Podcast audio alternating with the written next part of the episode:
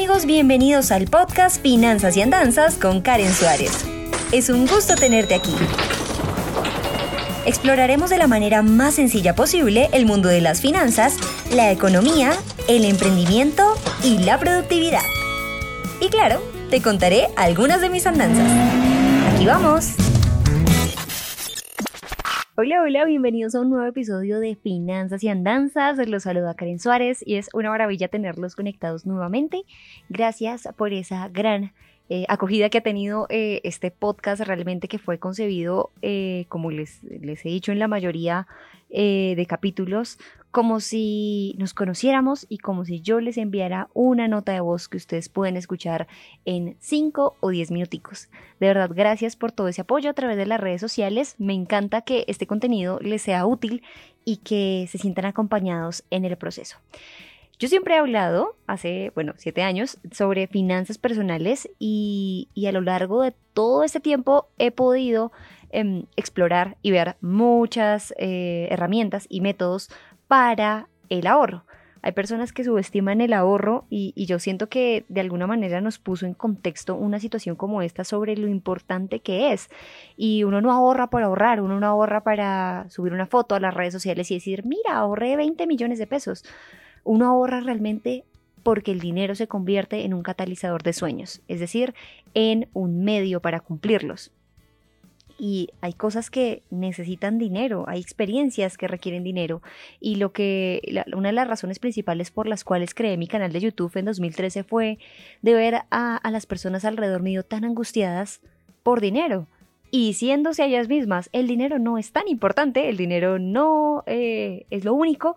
Y yo decía, bueno, si no es tan importante, ¿por qué seguimos sufriendo por dinero, por plata? Y es por eso que me apasioné por este tema, empecé a generar contenido y muchas de las cosas que, me gusta compartir a través de, de, este podcast y de las redes es métodos para ahorrar, porque siento que es el primer paso para la prosperidad económica. Hay personas, muchas, que me preguntan como, hola Karen, ¿en qué invierto 5 millones de pesos? Yo decía, ¿esos 5 millones de dónde son?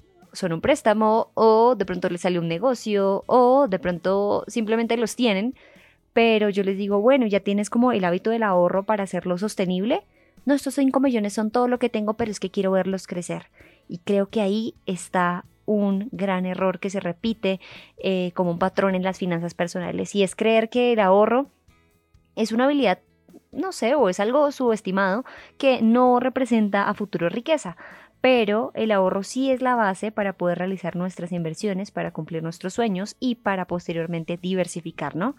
Y es por eso que hoy en este podcast quiero hablarles sobre eh, el método de las 52 semanas. Es un método sencillo, básico. Si, si tú que me estás escuchando te estás familiarizando con este mundo de las finanzas personales, puedes colocarlo en práctica para desarrollar un hábito real de ahorro y no, y no decirle a la mente, vas a ahorrar 5 millones de pesos. La mente la, mente es muy burletera en realidad y, y, te va a decir como, claro que no vas a ahorrar 5 millones de pesos. Soy tu mente y te digo que no puedes. Pero cuando uno lo hace por porciones pequeñas y va avanzando, realmente se da cuenta que es posible y que es tan mínima la meta para la mente que te dice a ti mismo, ah, claro, claro que vamos a ahorrar eso. ¿Cómo viene el reto de las 52 semanas? Un año tiene 52 semanas. Y el reto consiste en ahorrar semana a semana el doble de lo que ahorramos en la anterior. Vamos a colocarlo con un ejemplo en dólares. Esta semana que tú me estás escuchando, ahorra un dólar. La siguiente semana ahorra dos dólares. La siguiente semana tres dólares. La cuarta semana cuatro dólares y así sucesivamente.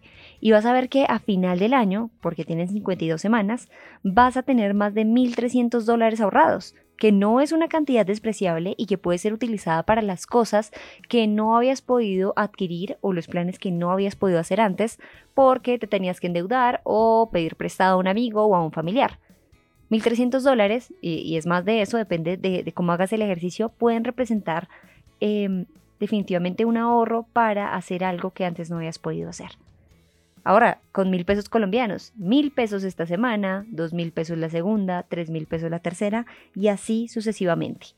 Y esto tiene un efecto bastante interesante en la mente, porque uno dice mil pesos puedo ahorrarlos, a la semana se puede, la mayoría de nosotros podemos, dos mil la segunda se puede, tres mil así.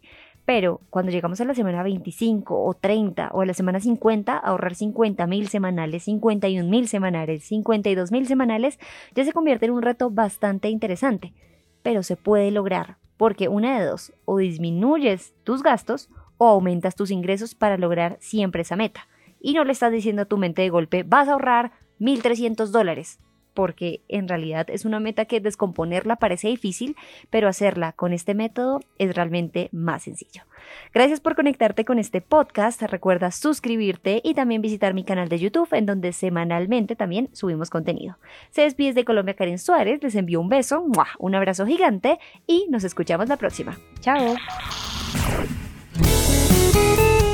Gracias por escuchar Finanzas y Andanzas. No olvides suscribirte para seguir en contacto con este podcast. Soy Karen Suárez y nos escuchamos a la próxima.